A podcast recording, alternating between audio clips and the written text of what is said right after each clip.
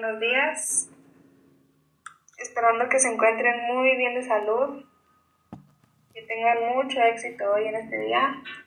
Paso a presentarme. Mi nombre es Marieta Yatsi Chávez Narváez. Tengo 19 años y estoy muy contenta de estar haciendo este trabajo porque me da más seguridad y puedo expresar lo que siento con respecto a un trabajo que nos dejó mi maestro de, de materia de observación y análisis de la práctica educativa eh, con respecto a un proyecto de intervención en, en, el área escolar. Eh, no pudimos llevar a cabo este proyecto de forma presencial, pues por, lo, por las razones obvias que ya sabemos por la contingencia. Pero, pues como todo, ¿no? Si se tiene ganas de, de hacer las cosas, se busca hasta donde no para poder sacar adelante la actividad. Y eso fue lo que mis compañeros y yo hicimos para para poder realizar esta actividad. Quédense para escuchar mi experiencia, para platicarles un poquito de qué es lo que trata y pues veamos todo lo que implica esta, esta bonita materia.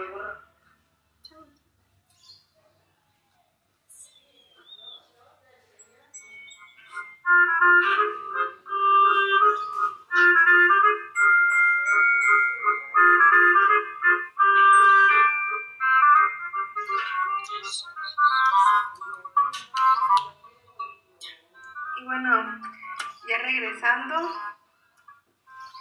ya regresando del pequeño corte que hicimos, vamos a empezar a hablar sobre este proyecto que nos dejó el profe justo de mi materia de observación y análisis que ya les había mencionado.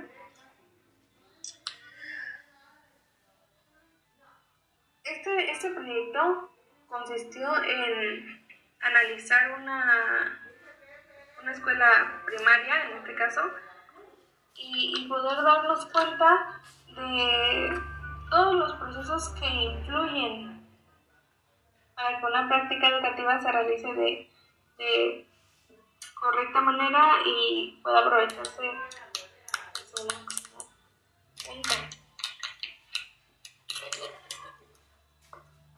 Para realizar este proyecto nos basamos en lo que llamamos instrumentos para la recolección de datos.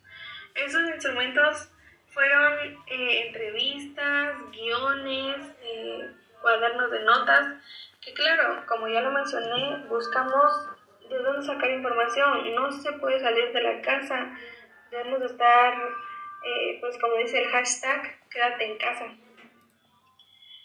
En mi caso, me contacté con varios maestros que, que tuve en la primaria licenciado Genaro V. Vázquez.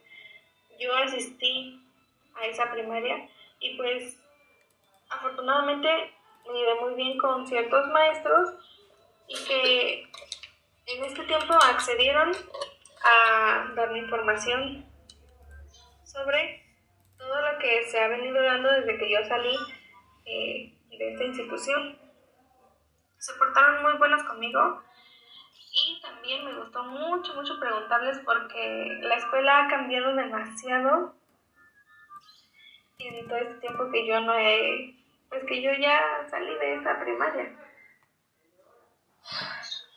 El objetivo de este trabajo eh, era observar cómo los profesores se desarrollaban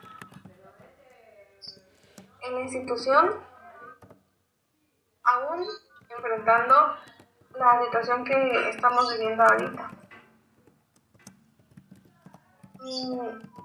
pude recoger mucha información muy interesante, puesto que en el, perdón, el gobierno que entró ahorita, que está gobernando mi, mi pueblo, ha hecho cambios no muy favorables para esa institución. Suspendió las clases porque, según ellos, la mayoría de los niños no cuentan con medios para poder llevar a cabo sus, sus clases, que obviamente sabemos no, no influye porque todas las mamás cuentan con un, un teléfono, aunque no sea smart, pero pueden recibir llamadas, enviar mensajes de texto.